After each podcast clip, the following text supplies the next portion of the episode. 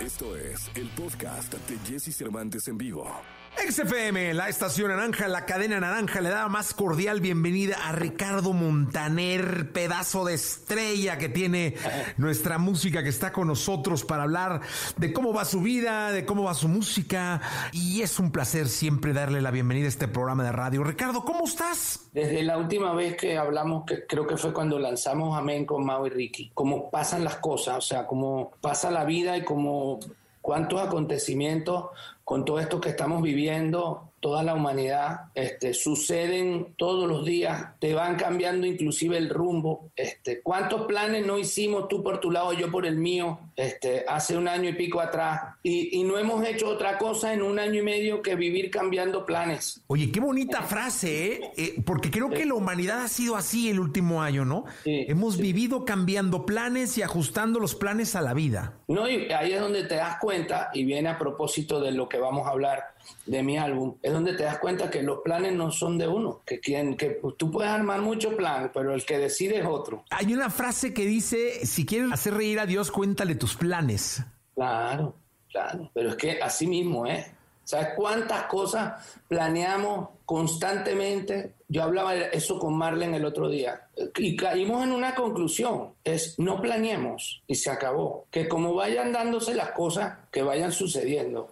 no vale la pena. No, oye, y, que finalmente creo que cuando eres buen ser humano y buena persona, las cosas se te van dando. Si trabajas, si te esfuerzas, si te empeñas en, ser objetivo, justo, eh, las cosas se dan, ¿no? Sí, las cosas se dan, pero cuando no se dan, este, aprendes a entender que por algo no se dieron, ¿no? Entonces, este, una forma de, ser feliz y no desilusionarse cuando algo no te sale es precisamente el hecho y la convicción de que Dios tiene, seguramente tiene mejores planes para ti y que seguramente te evitó algo que, te iba a suceder o, o, que iba a ocurrir que no iba a ser tan bueno. ¿Entiendes? Eh, yo le digo a mucha gente, eh, amigos que de repente me dicen, oye, me, me, me botaron del trabajo. Yo le digo, dale gracias a Dios por eso. Te evitaron, Dios te evitó algo y te va a traer algo mucho mejor.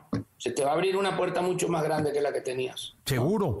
Oye, dime una cosa, ¿cuándo fue la última vez que te pasó eso? ¿Que me botaron del trabajo? No, que tuviste que adaptarte porque algo no te salió y tuviste que reestructurarte y estar consciente que iba a venir algo mejor. Mira, me ha sucedido cosas que, que aun cuando yo crea que, que Dios las puso o las permitió para enseñarnos algo, quizás no me han dejado lo suficientemente conforme como ser humano, como es cuando hemos perdido a alguien a quien amamos, ¿no? Este, cuando sentimos con ese dolor de la pérdida, este, la injusticia de decir, oye, ¿por qué me tiene que pasar esto a mí si, si yo estoy tratando de ser buen tipo, estoy tratando de hacer todas las tareas bien, que tú, Dios, estés contento conmigo. ¿Cómo tú permites que me pase esto y, yo sufra de la manera que estoy sufriendo? Este, y al mismo tiempo pensar, bueno, esto me tiene que servir para algo, ¿no? Es imposible conformarte, Jesse. Pero si tú vives sin fe, también vives sin esperanza. Entonces, por algo Dios permite que estas cosas sucedan. No voy a averiguarlo yo ese misterio. No soy yo quien va a averiguar el por qué sucedió. Pero algo, algo nos debe estar queriendo decir Dios con todas estas cosas. Quizás no te doy un ejemplo, me has pedido un ejemplo de cuándo he cambiado planes, pero es que desde este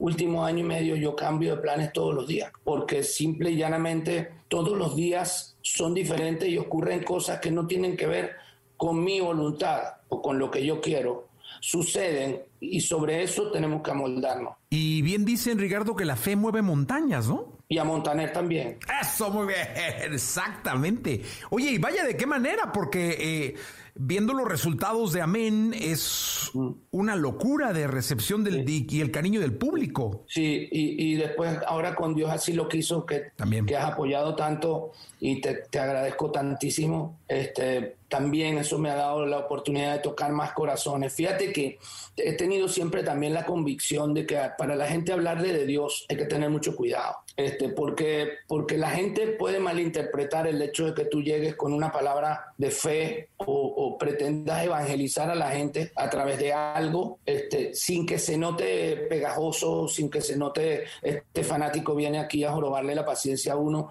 como si se la supiera todas, ¿no? Este, viene a hablarle de Dios a uno cuando yo no tengo esperanza, me viene a, decir que Dios me va a dar alegría, sonrisa cuando me echaron de trabajo, cuando se enfermó mi mamá y se murió, cuando, cuando estoy solo y no tengo plata y me dejó la novia, que viene este a decirme nada. Pero bueno, el caso es que hay que ser muy delicado, Jesse, en cómo tú le dices a alguien que no tiene a Dios en su corazón, que la buena noticia es que Dios lo ama mucho y que, y que si él acepta a Dios en su corazón va a ser un hombre todavía mucho más feliz y más pleno. La música me ha servido de forma para tocar esos corazones sin herirlos y para de alguna manera infiltrarme en el hablar de la gente, en lo que conversa la gente en su casa, en, la reunión cuando están conversando la señora con el señor y sus hijos y decirles de alguna forma e, este mensaje que yo siento en mi corazón que debía dar hace mucho tiempo y que por fin me decidí hacer un álbum completamente espiritual, pero hay que ser muy delicado y muy respetuoso. Yo los disfrazo de canciones de amor,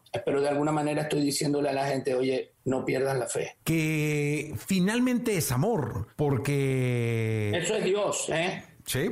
Eso es la mejor definición, acabas de decirlo. La definición de Dios es esa, Dios es amor, punto. Entonces, si Dios es amor, yo, yo estoy cantando una canción de amor de pareja, estoy hablando de Dios, ¿entiendes? Sí, porque al final del día, digo, yo, yo soy católico y yo digo, bueno, Dios respeta la unión y una unión sana y una unión bonita, venera claro. a Dios. Claro, yo tú sabes que eh, de las cosas que yo tengo de recuerdo de mi niñez, es que primero mi mamá me llevaba constantemente a la iglesia, a la iglesia de Pompeya, allá en, en Buenos Aires, cuando vivíamos en Buenos Aires todavía. Y luego eh, me crié cantando en la iglesia Claret.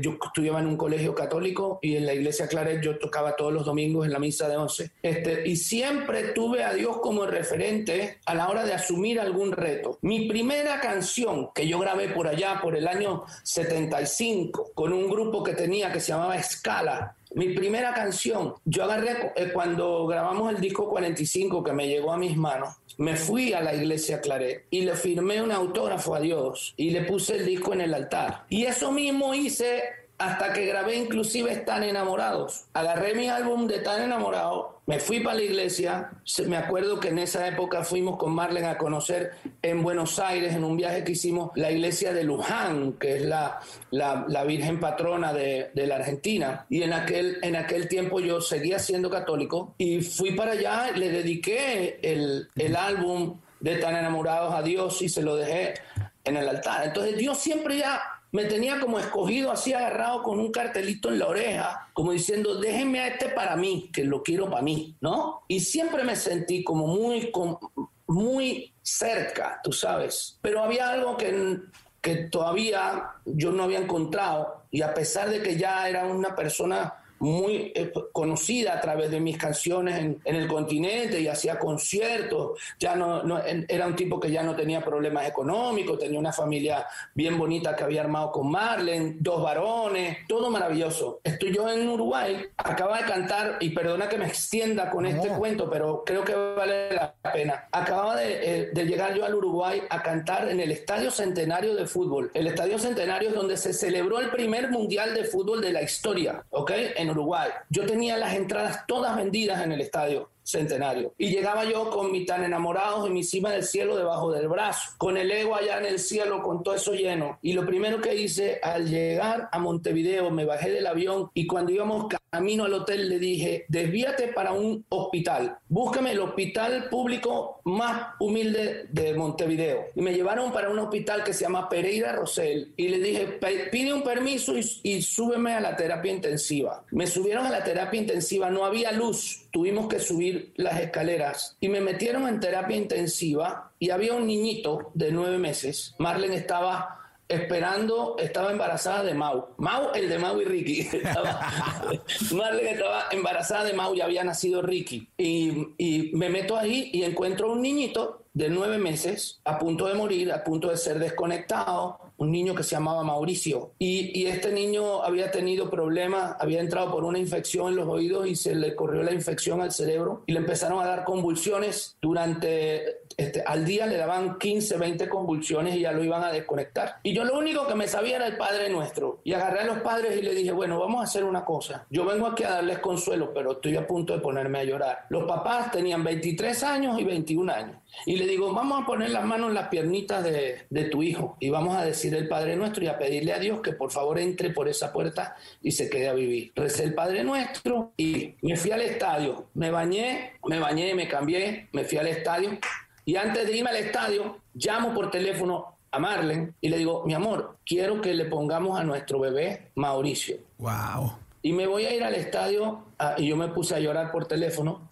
Me dijo, si tú quieres ese nombre, se lo ponemos. Me fui al estadio delante de esas miles y decenas de miles de personas que estaban. Dije, hoy cuando llegué al Uruguay, me fui al hospital y encontré a un niño en estas condiciones. Yo sé que Dios está obrando en él. Estuve yendo a, por años a Montevideo y en cada año que iba a Montevideo, los papás me llevaban a Mauricio al camerino. El, niño, el niño llegó a ser un, ya un adulto. Este, ya él, se, él partió al cielo hace 3, 4 años atrás. Este, se fue al cielo. Pero gracias a ese niño, me di cuenta que no había fama que importara o que sirviera ni tarjetas de crédito que pudieran comprar el vacío que yo sentía. Llegué a Caracas cargado, el ego se me había ido al carajo y, llegué con, con, un peso en mis espaldas muy grande y le pedí a Marlene que me ayudara a averiguar cómo hacía para recibir a Cristo en mi corazón. Nos arrodillamos frente a la alfombra, la pastora de mi esposa vino a casa y me ayudó a decir una oración de fe recibí a Cristo y hasta el día de hoy te estoy contando esta historia este, 28 años más tarde, que es la misma edad que tiene Mau, este, de haber recibido yo a Cristo en mi corazón. Por eso hice este álbum del cual no hemos hablado, pero, pero que vale la pena que la gente sepa el por qué yo hice el, el álbum hoy y qué tan agradecido debo estar con Jesús por todo lo que ha significado en mi vida. Qué hermosa historia.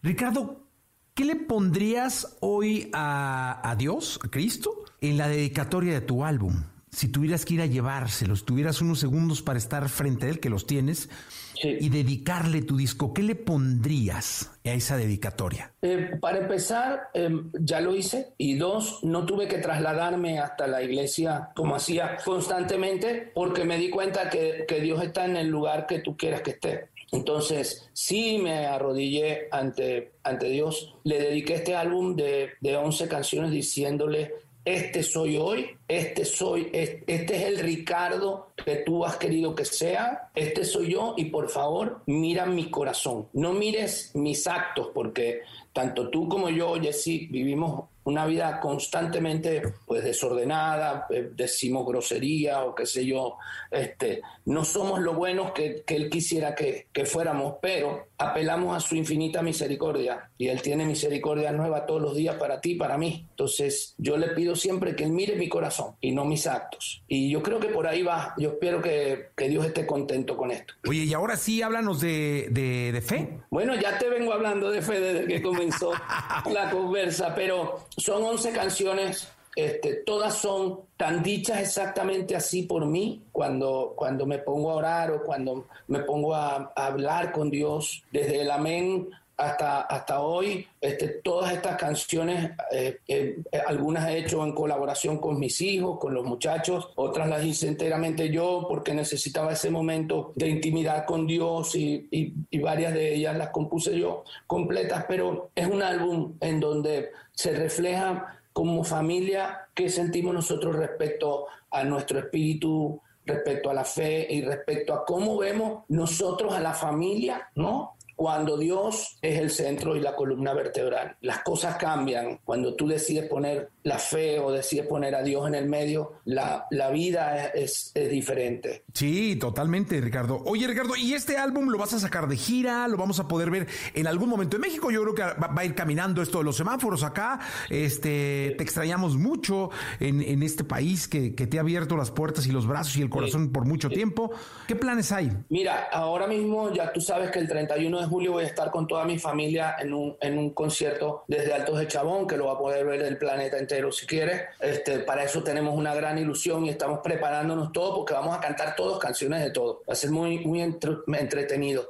Pero al margen de eso, yo tengo ya eh, mis conciertos eh, que habíamos postergado del Auditorio Nacional de Monterrey, Guadalajara, Culiacán, este, Mazatlán, no sé cuántas ciudades tengo, como ocho ahora. Este, a partir de finales de septiembre las vamos a ir a hacer a México, si Dios quiere y las cosas siguen, pero hablemos de los planes. O sea, los planes están de ir a, antes de finalizar el año, de nuevo a terminar los conciertos que no pudimos hacer el año antepasado, pero nos ha servido para incluir las canciones del álbum nuevo. Y sí, Fe va a tener un, un, tour este, que va a ser un paseo por toda, mi, por toda mi carrera, pero que obviamente vamos a hacer canciones del nuevo álbum también. Y que me va a dar muchísimo gusto poder ver acá en México y que ya, ya, ahora sí que eh, me muerdo las uñas para ver ese concierto de tu familia el 31 de julio. Oye, qué bueno. tú sabes que aparte lo sé y lo comparto contigo porque sé el cariño que nos tienes a todos. A todos, impresionante. Nos tienes un cariño a todos y, y lo hemos notado y te agradecemos muchísimo por eso.